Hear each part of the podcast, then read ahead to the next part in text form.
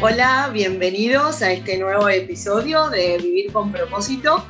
Hoy tengo del otro lado a Elena Estrada. ¿Cómo estás, Elena? Bienvenida. Muchas gracias, gracias por la invitación. Bueno, gracias por sumarte. Eh, voy a contar un poquito quién es Elena. Eh, ella es abogada, máster en mercado de capitales y financiero. Es consultora estratégica respecto a la agenda de género en empresas y speaker internacional. Eh, creó y dirigió el CEDEM, que es el Centro de Desarrollo Económico de la Mujer, dentro del Ministerio de Producción de la Nación durante cuatro años, abriendo centros en 11 provincias. Anteriormente también participó activamente en Fundación G25, que promueve la participación cívica de la ciudadanía, y dentro del G25 creó el G25 Mujeres, llegando a más de 17.000 mujeres en todo el país bueno, participa en numerosas organizaciones, fundaciones relacionadas todas con el empoderamiento de las mujeres y la educación. Y eh, en su cuenta de Instagram promueve la autonomía de las mujeres, tanto física, económica como política. Eh, lo que quiera sumar es como un breve resumen que hice. Está muy bien, gracias. Eh, así que bueno, entonces te voy a hacer la primera pregunta para arrancar. bueno, un poco eh, este, en, este, en este episodio eh, me interesaba mucho la temática que vos manejás y me interesaba mucho eh, un, digamos, un dato estadístico que, que, bueno, que uno lee también en los diarios, en las noticias, que es que en Argentina dos de cada diez empresas tienen mujeres como CEO. Y aunque la presencia de, de las mujeres cada vez es mayor, todavía cuesta que lleguen a los puestos de liderazgo y a, la, cortar la brecha salarial. Bueno, te quería preguntar por qué crees que pasa esto y por qué es tan importante a nivel estratégico para las empresas que se ocupen de este tema. Bueno, vamos a la primera parte de, de la pregunta entonces. ¿Por qué pasa esto? Es multidimensional, ¿no? Primero hay un tema como histórico, pensá que cuando mi mamá nació en Argentina las mujeres no podían votar. Eh, ¿Qué significa que no puedas votar? Significa que se considera que no tenés capacidad intelectual como para definir las reglas de juego, las leyes que te van a regir a vos misma, ¿no? Ser incapaz son los niños y las personas que tienen este, problemas de entendimiento. Y esto fue cuando nació mi mamá, no fue hace cientos y cientos de años. Eh, entonces, hay temas históricos, si bien las mujeres fuimos ganando eh, muchísimos derechos, sin lugar a duda, hay un resabio de lo que son los estereotipos de qué se supone que son las funciones que cumplen hombres y mujeres. Y nos cuesta a nivel inconsciente seguro y a nivel consciente a veces también, desterrar esos prejuicios que tenemos de que quién es bueno para hacer qué cosa. Y te digo, incluso a nivel inconsciente, y te doy un, breve ejemplo, pero que me parece que se aplica para este caso y para otros accesos de las mujeres a distintos cargos. En las filarmónicas americanas había una participación del 5% de mujeres en las orquestas. Entonces decidieron eh, hacer, tomar las audiciones con una cortina negra que no permitiera ver quién estaba del otro lado. Y solo esa acción eh, hizo crecer la participación de mujeres del 5 al 35%. Entonces, no tenemos por qué pensar que los que tomaban las audiciones tenían eh, un tema de, discriminación abierto, sino que es inconsciente. Y la lección de eh, este simple ejercicio y cómo hicieron para anular el sesgo inconsciente que tenían los jueces, eh, vamos a darle todo el beneficio de la duda, hizo que mejor talento llegara a donde debía llegar. Es mucho del 5 al 35%. ¡Wow! Muy buen ejemplo. Muy visual. Y eso pasa lo mismo cuando están eligiendo a, no sé, a quién va a atender en una heladería, o sea, pasa a todos los niveles. Eh, y nos pasa a nosotros también, y me sumo, yo que trabajo en este tema, también tenemos sesgos inconscientes. Quizás este lo tengo más elaborado, pero otros no. La mente es perezosa, entonces es como que hace el camino corto y asume rápidamente cosas. Esos son los preconceptos este, que podemos tener, esos sesgos que son de vuelta inconscientes, más allá de los conscientes que también pueden existir. Entonces, ¿cómo podemos eh, mejorar eso? Primero con mediciones objetivas, eso en ningún lugar a duda, ¿no? Para cualquier empresa o organización que pretenda tener políticas eh, internas que mejore sus números, bueno, primero ponerle este, sombrero al problema y empezar a medir cuántas mujeres entran, cuántas mujeres este, mejoran dentro de la empresa, qué pasa cuando llega la maternidad, eh, muchas veces vuelven a lo laboral, pero finalmente se retiran, es que no pudieron este, copar todo y no sé, a ver, para las empresas es una pérdida gigantesca haber entrenado a alguien, haberle dado eh, todo el conocimiento de la empresa y que sea una buena este, persona en su equipo y perderla. Eh, tiene un costo gigantesco, después hay que reemplazar. Así que eso por un lado. Después hay otras medidas que tienen que ver con eh, los requisitos que se piden. Eh, muchas veces, para, sobre todo para los cargos más altos, se requiere, por ejemplo, dentro de los requisitos, X años siendo CEO de otra empresa. Si las mujeres somos menos CEO, bueno, estás en desventaja y además es un ciclo, círculo vicioso, es imposible entrar. ¿Cómo haces? O son las mismas cinco siempre que entraron en uno y entonces ya tienen este antecedente. Entonces, una de las políticas que, que se sugiere respecto a esto es de mirar más el potencial y la posibilidad que tiene más que el track record, ¿no? O no sé si más que, pero hacerlo jugar, eh, sin duda, son cosas que van equilibrando las oportunidades de unos y otros. Perfecto. Sí, en algún momento hay que poner un corte y decir, bueno, no, no podemos juzgar tal cual la experiencia porque si no, nunca se llega, básicamente. Esa, esa, eso que vos dijiste yo no, no, no lo había tenido en cuenta. Y te estás perdiendo talento, eso es lo que pasa. Eh, lo mismo que, con las orquestas, exactamente lo mismo. Te estás perdiendo de tener mejor música para la empresa, para la sociedad, para la música misma, porque eso también, esos no que tenemos las mujeres son terribles. Nos pasa mucho más que los varones. Entonces, cuando dicen que tenemos problemas de autoestima, yo te digo, no, no, lo podemos negar que haya algún tipo de autoestima con alguna persona, hombre o mujer, es un tema obviamente que puede pasar, pero muchas veces es una respuesta natural a lo que está sucediendo. Una mujer que habla en público recibe mucho más crítica que un varón. Eh, las mujeres públicas eh, reciben mucho más críticas en función de su vida personal. A, su vida personal, mucho más juicio, y eso además que, que le juega más en contra, previene a más mujeres, porque notan el castigo social, si querés, o el costo social, no el castigo social, el costo social que puede llegar a tener este, levantar el perfil. Bueno, incluso yo leí una nota tuya que me, pareció interesante, que decís como que ah, en realidad hay una idea como que si las mujeres avanzan eh, en el poder, toman más poder, parecería que los varones van a ejercer menos poder. Entonces, si bien supuestamente estamos todos de acuerdo que las capacidades de las mujeres y los varones serían las mismas, hoy por hoy, en, teoría, eh, esto no está pasando. Entonces vos decís como que lo llamas como una resistencia invisible.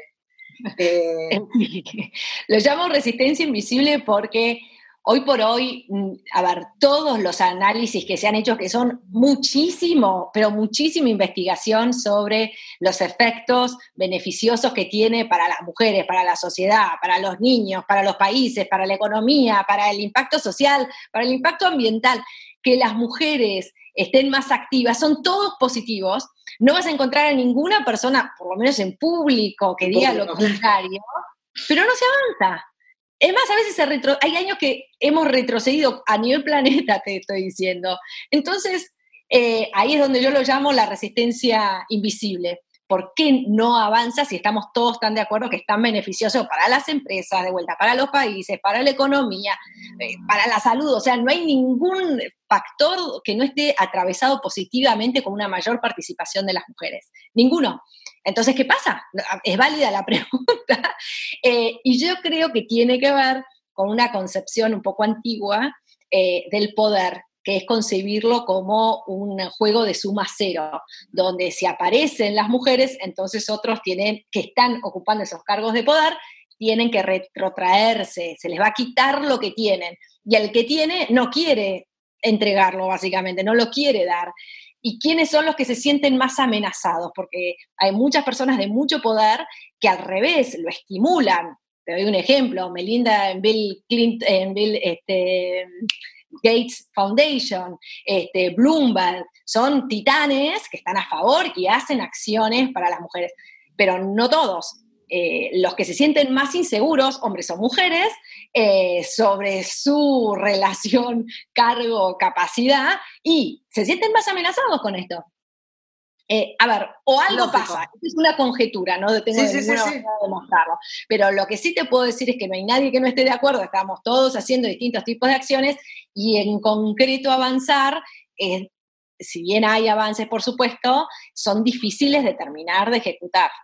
Sí, y el avance es como lento, pero por otro lado, mientras te escucho, es como que no, queda más que esperar a que, pase el tiempo y que sea lo más rápido posible, pero me da la sensación como que, bueno, que es un cambio cultural y como todo gran cambio cultural requiere también, evidentemente va a requerir de tiempo, porque si no, ¿qué nos eh. queda? Si con tantas investigaciones, con tanto todo lo que vos nos contás, eh, avanzamos y retrocedemos, ¿qué nos queda? No, tenemos, tenemos, no, no, no es solamente esperar y, a ver qué sucede. Tenemos grandes aliados que son los líderes eh, con espíritu pionero, yo lo llamo, que son aquellos que no solamente lideran una empresa de tal manera, o organizaciones o estados, no importa, de tal manera que funcione, sino que son los que empiezan con distintos movimientos. Entonces son los que rompen el statu quo. Eh, en cualquier, eh, tienen ese espíritu, ¿no? En cualquier este, tema. Entonces, entienden este tema, ven la justicia que hay en, ello, lo beneficioso que hay, y además pueden prever que esto se va a convertir sí o sí en una norma muy pronto. Entonces, es como dejar de fumar en las oficinas. Al principio se fumaba, vos sos muy chicas, pero yo era más chica, se fumaba en todas las oficinas.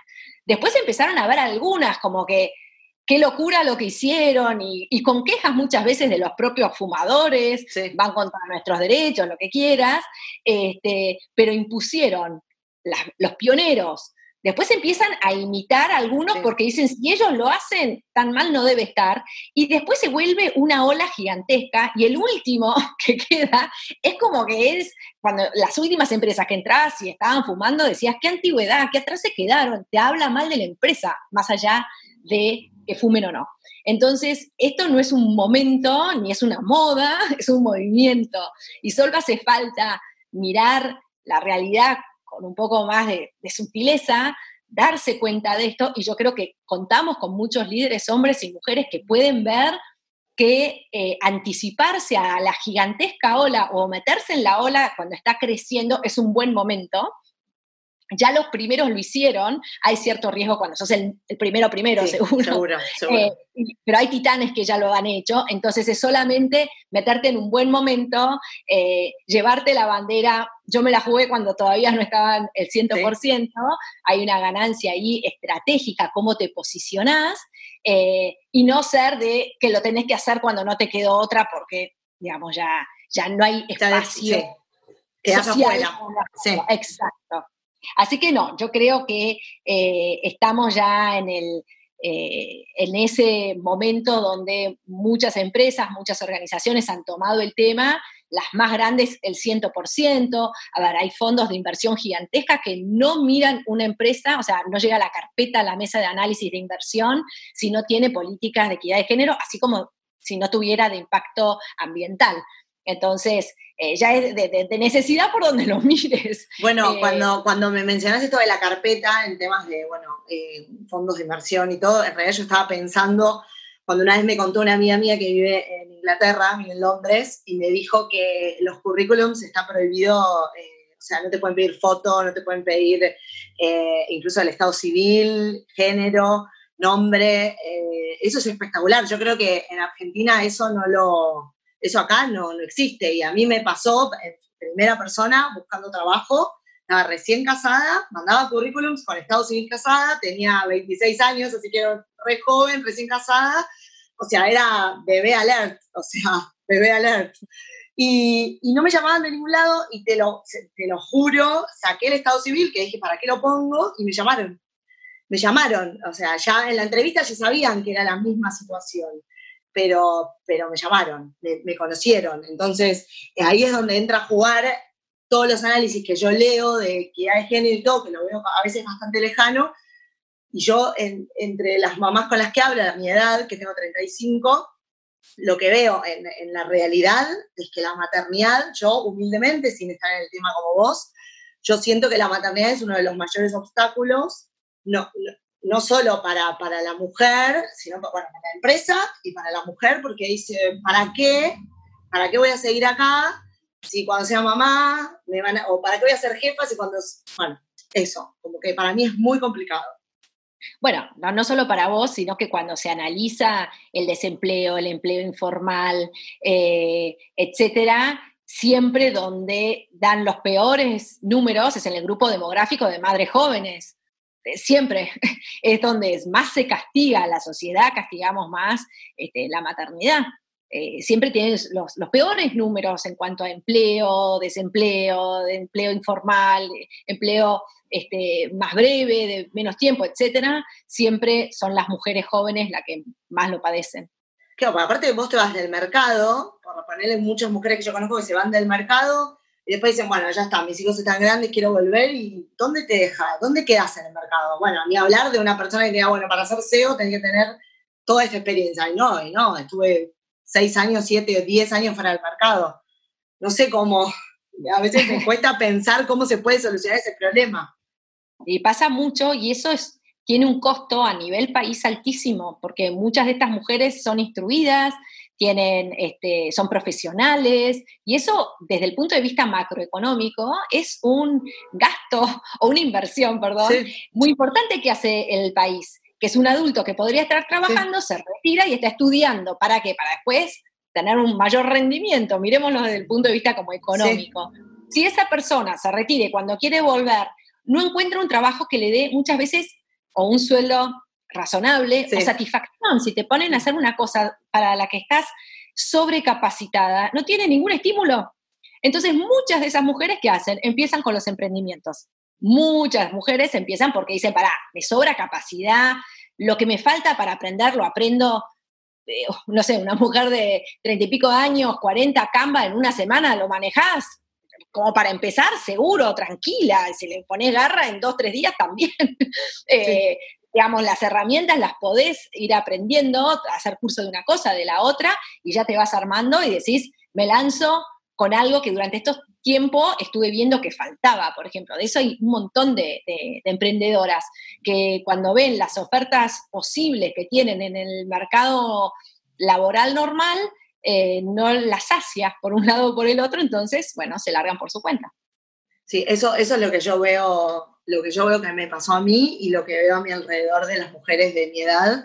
Y, bueno, para mí es, eh, es, un factor, es uno de los mayores factores a, ver cómo las empresas pueden integrar a las madres a, que no se vayan de esa carrera, porque en la práctica hasta veo empresas que están en los mejores lugares para trabajar, y yo le digo a la una mamá, pues es un tema que a mí me interesa mucho, entonces yo hablo con madres que están en esas empresas y digo, bueno, ¿qué tal en esta? No la voy a mencionar a la empresa, pero está en uno de los mejores lugares. Bueno, pero si te tomás el horario flexible que te dan, está mal visto. O si te tomás, sí, pero en la práctica quedas afuera de la carrera. Eso es así, eso se sabe. Entonces, entonces ¿dónde nos deja eso? O sea, es como que está, pero no está. No sé. Sí. pero bueno. A ver, es, cierto que hay desafíos. Es mejor igual que esté a que no esté. No, ya sé, por lo menos está tal cual. Eso lo, eh, reconozco como un avance. No quiero ser mala. Eh, pero bueno, también las empresas que hacen esos beneficios y después finalmente no sucede o tienen una peor percepción de hipocresía, es peor. Porque quizás ahora no salta, pero llega a salir alguien de, manera pública o, digamos, un mensaje que, que, se hace transparente en una situación así y te tira abajo toda la credibilidad y es terrible lo que te estás jugando. Cuando doy asesoramiento a las empresas, yo este, a mí no me gusta este, asesorar con lo mismo a todo el mundo porque no todos están en el mismo estadio como de madurez con el tema. Y yo creo que tiene que acompañar eh, un poco lo que se cree de fondo, eh, hasta cuánto quiere estar involucrado este tema, cuáles son los pasos y los compromisos públicos que quiere ir asumiendo y no hacerlos sobre prometer cosas que después no pueden cumplir, que eso es lo peor. Es mejor eh, cumplir lo que promete pero la sobrepromesa y poner en juego tu, credibilidad es de altísimo costo. Eh, y además costo interno, porque por más que no se dice nada, si, digamos, todas las mal, mal ambiente.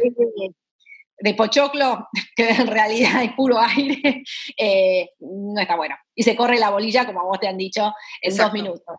Sí, ¿Y dónde crees que nos deja parados eh, la pandemia a nivel mundial? Bueno, por lo menos hablemos de Argentina en realidad, la cuarentena y todas estas nuevas formas de trabajo que se supone que ya hay muchas empresas que dicen, bueno, se vieron forzadas al teletrabajo. ¿Dónde nos deja eh, parados con el escenario ¿no? de las mujeres? ¿Mejor, peor? Bien, primero creo que hay un tema que no es mi especialidad, pero no, ante esta pregunta no lo podemos evitar, que es el tema de la violencia, ¿no? Cómo ha escalado, de qué manera la violencia durante eh, la presencia de estos hombres violentos en sus casas. Entonces creo que hay una reflexión que no podemos evitar, es decir, la cuarentena produjo esta violencia o solamente más ocasiones para que esa violencia se ejerza. Sin lugar a duda, es la segunda. Entonces, esto no puede no ser un llamado de atención. ¿Qué pasa en nuestra comunidad en nuestro país que hay tanta violencia de alguna manera contenida, si querés, y que en estas eh, situaciones de mayor convivencia, de mayor estrés, sale con tanta facilidad. Entonces eso, uno, no es que la pandemia produjo violentos, es que hubo más ocasión de ejercerla. Entonces eso creo que, es importantísimo. Sí. Y, y, ver qué vamos a hacer respecto a esto. ¿Qué vamos a hacer? Es esperar es darle más herramientas a las mujeres o cuando podemos empezar a trabajar sobre estos varones también, ¿no? Claro, eh, empezar a trabajar sobre la violencia. Que no sea siempre el salvataje. Hay algo que es orgánico, no podemos ya a esta altura pensar que no lo es. Eh, entonces, bueno, eso por un lado. Segundo, eh, yo creo que la mayor factor, si querés, determinante en cuanto a las mujeres y lo laboral es si los chicos están en la casa o no. Eh, y eso es lo que cambia todo el juego. si tuviéramos esta cuarentena con los chicos en sus escuelas, en sus lugares de cuidado, afuera, eh, otro sería el mundo, porque, digamos, podrías trabajar tranquilamente. Eh, o como lo hacías antes, restándole el tiempo que tenías de traslado, por ejemplo. Sería a favor de las mujeres en todo caso, te daría más espacio. El tema que tenés a los chicos adentro, ese es el factor. Eh, no es, pobre pone cara y, me abrazo a todas las mujeres Durísimo. y toda mi admiración y, amor, cariño y, reverencias hacia ellas este, de, este, estar pasando estos momentos, ¿no? Eh, pero creo que si pudiéramos sacar, y ahora hago un ejercicio de futurología, eh, de sacar de la, este, de la fórmula los chicos en las casas las 24 horas y haciendo voz de maestra también, ¿no? Y asistiendo a, los chicos, cocinándole para toda esta cantidad de gente, etcétera, todos los días, eh, creo que debería ser beneficioso para las mujeres. ¿Y por qué? Porque creo que todas las herramientas tecnológicas pueden ser más fácil de limpiar de sesgo que los ámbitos o los grados de arbitrariedad que tienen las decisiones personales. Pero lo traduzco un poco. Si los ascensos se hacen en una empresa que se miden tres o cuatro factores y después hay una reunión a puertas cerradas del gerente de recursos humanos más dos directores y ahí con esos datos objetivos toman una decisión, el grado de arbitrariedad es mucho más grande que si todo pasa por un proceso 100% este, 100% virtual, o sea que hay menos grado de arbitrariedad de las personas. Que pueden estar sesgados, sí, también tenemos el problema de los algoritmos que están, pero son más fáciles de corregir, digamos, es más fácil que, salgan a la luz y que se puedan corregir más que la decisión a criterio supuestamente libre de sesgo de las personas, sea varón o mujer, no importa. Eh, en ese sentido, creo que eh, seríamos grandes, grandes beneficiadas. También otra cosa que creo que nos ayuda muchísimo, eh, aunque sea muy molesto, son las reuniones virtuales, porque pueden ser grabadas. Eh, entonces, todos los comentarios, la indirecta, la cosa de pasillo, lo que me dijo a puertas cerradas, deja de existir como formato y como método, con lo cual el comentario inadecuado, el insulto, cuando llega a veces, el la idea fue mía, a la apropiación de ideas, que pasa muchísimo, de hombres que apropian las ideas de las mujeres, eh, la interrupción, el tratar mal, etcétera, etcétera. Bueno, cuando estás hablando en público, en un escenario finalmente, o en un potencial escenario, todo eso baja, baja cualquier cantidad. Entonces vos tenés tu espacio para hablar, eh, digamos, la interrupción queda marcada cuando sucede. Si vos ya habías dicho esa idea, está esa documentación. Yo creo que todas las herramientas que den objetividad y transparencia son a favor nuestro, pero muchísimo, eh, mucho. ¿Quién, la autoría de los trabajos, también, ¿quién lo hizo? ¿no? Cuando te da un jefe, hacelo y después se lo apropia 100%, eh, eh, desde las ideas hasta, bueno, cuando vos lo tenés de una manera, esa documentación firmada digitalmente por cada uno, bueno, eh, tenés más facilidad de, poder probar la autoría de las cosas, que me parece clave. Muy interesante. Así que yo soy optimista, pero soy de las poquititas en ese sentido. No, bueno, capaz capaz en, digamos, en este intervalo, eh, mientras dure eh, los niños en las casas, las mujeres que son madres están en desventaja y, sobre todo súper, muy sobrecargadas porque como, como yo escucho muchas veces decir, bueno, eh, maridos cada vez más padres, parejas activas en las tareas del hogar y no sé qué, bueno, todo eso es verdad. En mi caso, en lo personal, lo tengo que decir que eso es así pero igualmente siguen estando eh, completamente inequitativamente repartidas y esto es una cuestión también yo creo que generacional. Quiero creer que los hijos de mis hijos van a tener otras dinámicas de pareja, pero mientras tanto, eh, está bien lo que decís, ahora cuando quede, cuando los chicos vuelvan al colegio y todas estas empresas ya hayan invertido en tecnología, quiero creer que lo que vos decís va a quedarse. Quiero creer, o sea, mayormente. Pero bueno. También creo que hemos tenido la mejor campaña de visibilización de las tareas no remuneradas que podríamos haber soñado. Porque primero fue a nivel global, viviéndola, no te la contó la publicidad, te pasó, porque hasta el que no levanta una cucharita está viendo que este es un tema, claramente, y que no es una pavada, y que, y que te cansa. es agobiante que es agobiante y que te puede traer mucho estrés y depresión y que los chicos son demandantes y que, eh, digamos, que la limpieza requiere atención, un montón de cosas que concientización, eh, digamos, esa vertical la tenemos súper adelantada. No necesitas ninguna foto de un padre cuidando un bebé, ya saben lo que es, los escuchan todo el día. Y para los chicos lo que significa. Yo este, pienso que es la primera vez en la historia de la humanidad que tenemos a los padres en las casas barra caverna. Es la primera vez.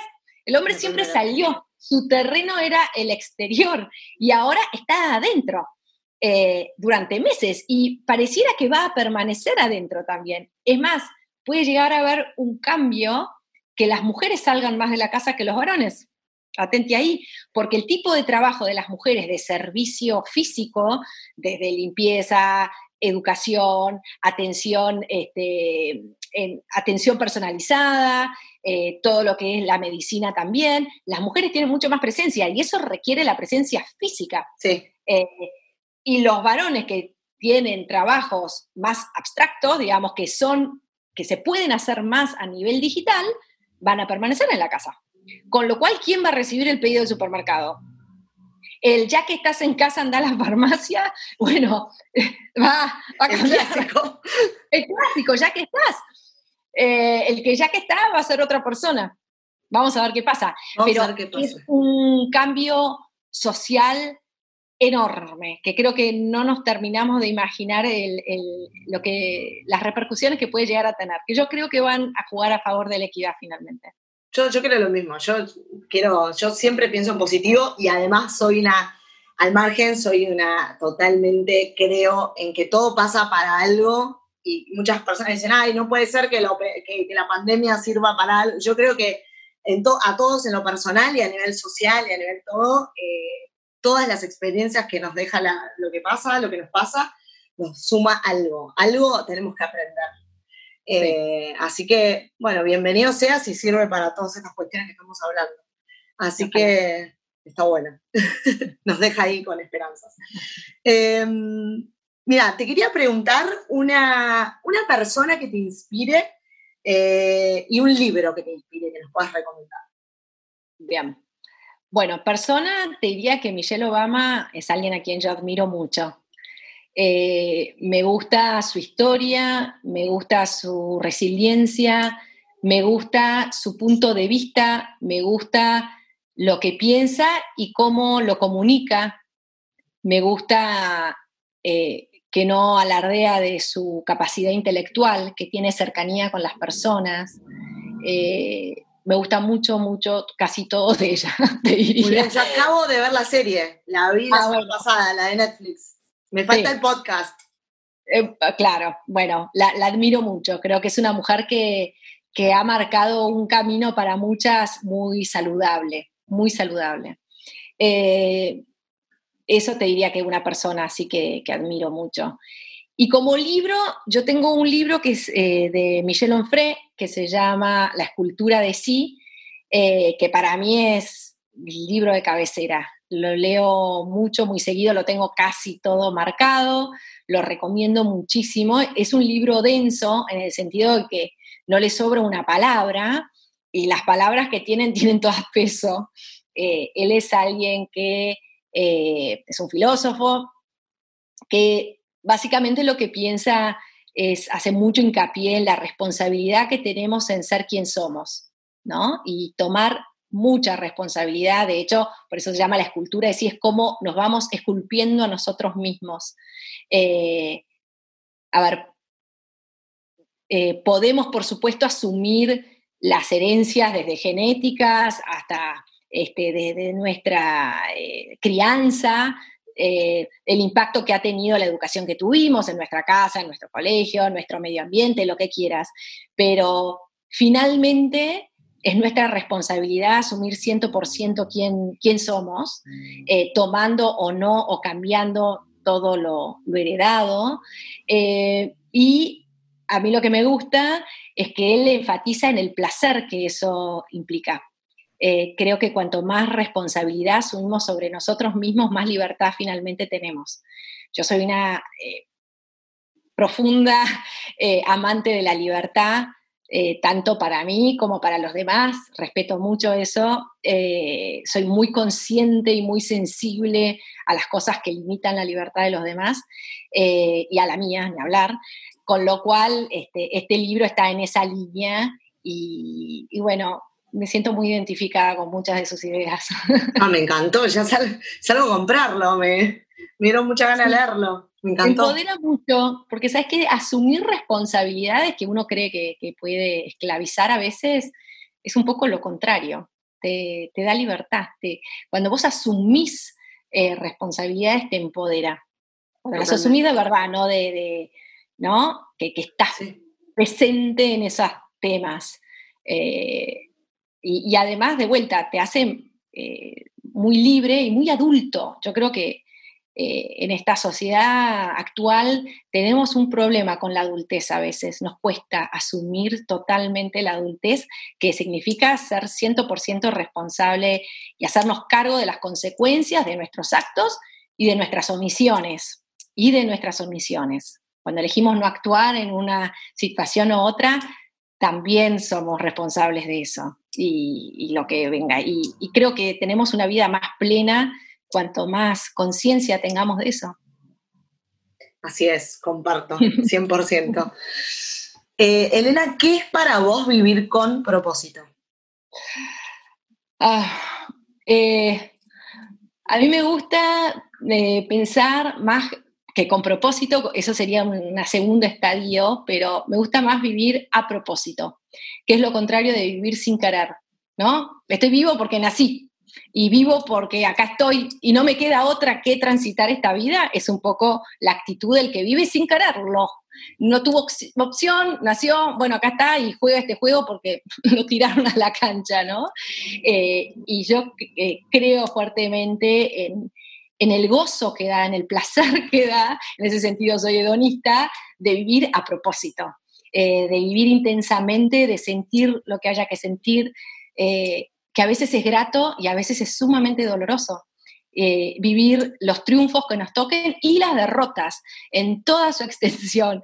Eh, soy, eh, ya te digo, muy hedonista en ese sentido de que creo que vale la pena sentir y atravesar lo que la vida nos propone. Eh, y eso mismo, muchas veces ahí aparece el propósito, ¿no? Cuando encontramos una meta que tiene que ver a veces con la vocación, a veces tiene que ver, y que puede ir cambiando, porque por momentos en una vida puede un propósito ser una cosa y después cambian las circunstancias o nosotros y puede ser otra. Eh, yo creo mucho en esos estadios evolutivos, digamos, eh, y, los respeto también. Creo que, que somos seres dinámicos, sobre todo, eh, que tenemos la capacidad y la posibilidad de crecer. Entonces a veces desde afuera puede parecer contradictorio eh, las cosas que uno va haciendo, pero yo digo son a veces reflejos de crecimientos y que no se pueden anticipar.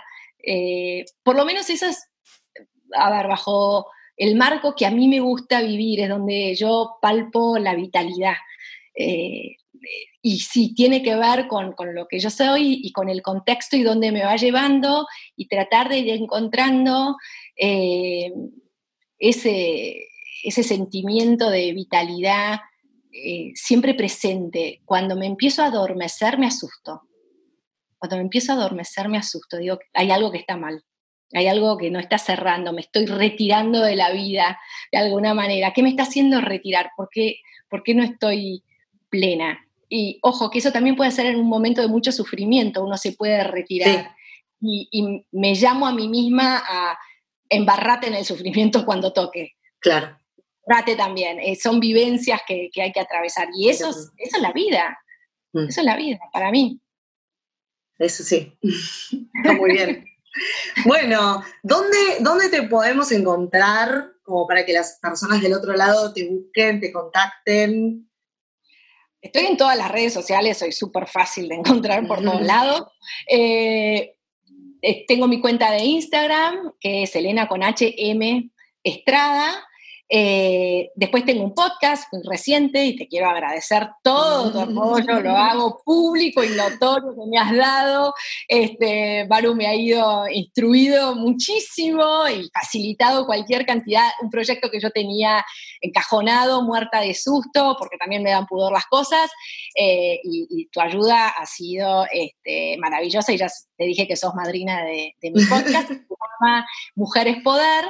Este, y bueno, empecé con una sección que se llama Nosotras y el dinero, que es un tema que hoy no tocamos, pero yo toco mucho, que tiene que ver con la relación que tenemos con el dinero, tratando de ayudar a mujeres en ese aspecto. Así que te diría que para por lo menos las mujeres, porque yo hablo para las mujeres, este, estas son las dos grandes redes donde me pueden encontrar fácilmente y después para lo que es asesoría y speaker, eh, eso en LinkedIn tengo toda mi, trayectoria y la pueden encontrar, es muy fácil.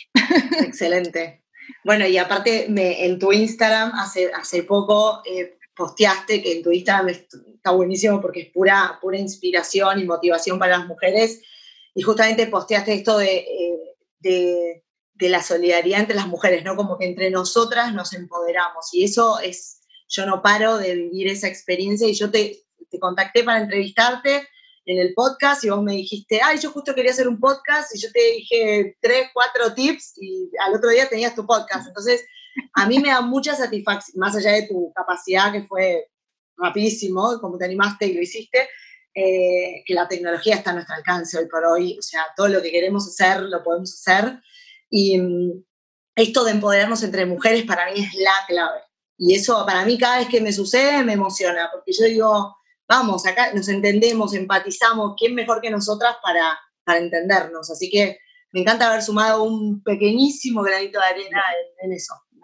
No, fue nada pequeño, ya te digo, era un proyecto que tenía yo en la cabeza hace mucho tiempo y salió tan rápido porque fuiste la botita que necesité para hacerlo. Y por eso es tan importante ser muy amables eh, entre nosotras, porque nunca sabes si tu pequeña palabra eh, tu pequeño gesto, tu contacto humano es el que hacía falta para, para salir uno de una situación violenta, para animarse a hacer un cambio profundo.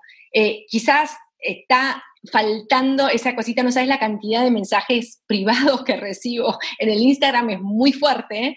Eh, los voy recolectando, además, en un lugar que yo lo llamo la caja de los tesoros, donde dice, digamos, esto era de que el empujoncito. Uno nunca sabe, lo que sí podés estar segura que cualquier gesto de amabilidad siempre le suma a la otra persona, siempre, siempre, nunca está de más. Excelente, es, es, un lindo mensaje, eh, me encanta.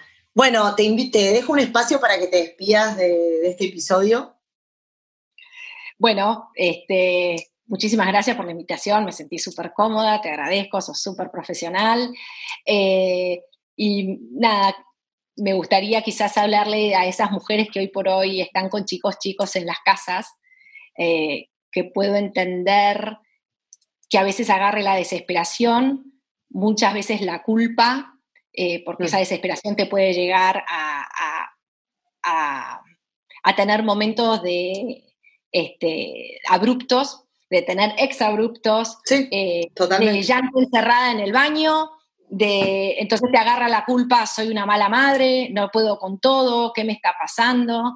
Eh, y poder llevarles un mensaje de tranquilidad, que lo que les está pasando es que están viviendo una pandemia, que, no tienen nada de, malo ellas, que la situación es hiper estresante, eh, que es una carga inhumana eh, y de a poco tratar de delegar algunas tareas, bajar la autoexigencia, porque si no volvemos al, síndrome del impostor, que creemos que no somos suficientemente buenas, pero la careteamos y eso te lleva a peores cosas, que es mejor abrirse, encontrar una colega, una amiga, a veces no es la amiga de la infancia la persona adecuada, puede ser de vuelta una colega, una persona de afuera con quien hablar estas cosas, eh, meterse en grupos de mujeres, hay un montón, un montón, eh, donde obtener contención, que eso facilita y saca la presión de la olla, para que no reviente la, tapa, sacar la presión de la olla porque estamos en una situación de presión. Así que todo mi cariño, mi admiración total y absoluta y hagan lo que hagan y aunque coman pizza congelada todos los días, son maravillosas madres, que no se preocupen, está fantástico, nadie murió de comer un año entero pizza. Eh, que no sé si es el mejor consejo nutritivo, pero aflojar. Eh, se entiende. Se entiende el espíritu. Se entiende el eh, mensaje. la exigencia, si la casa no está impecable, bueno, bajar, bajar, bajar, este, y, llevarlo dando el mayor cariño que se pueda en cada momento. Es, es, un buen mensaje para este momento, que es, es, es, difícil, pero es la clave, todo lo que dijiste, así que me parece que es un re lindo mensaje para todas las que estamos en esa situación, porque me incluyo, eh, y bueno, ya va a pasar, ya va a pasar. Así que bueno, gracias Elena de nuevo por haber sido parte de este episodio. Eh, me encantó conocerte, me encantan todos los temas que hablamos. Ya como que quiero grabar un segundo episodio con vos respecto a lo de las finanzas, porque no podía elegir los temas para preguntarte. Eh, pero bueno, gracias de nuevo por haber participado. si te gustan los contenidos de este podcast, a todos les digo que me pueden encontrar también en Instagram, arroba soymaru.ar para seguir compartiendo historias, inspiración, motivación, bueno, y mucho más. Así que ya me despido de, de este episodio y bueno, gracias por estar del otro lado y nos encontramos en el próximo.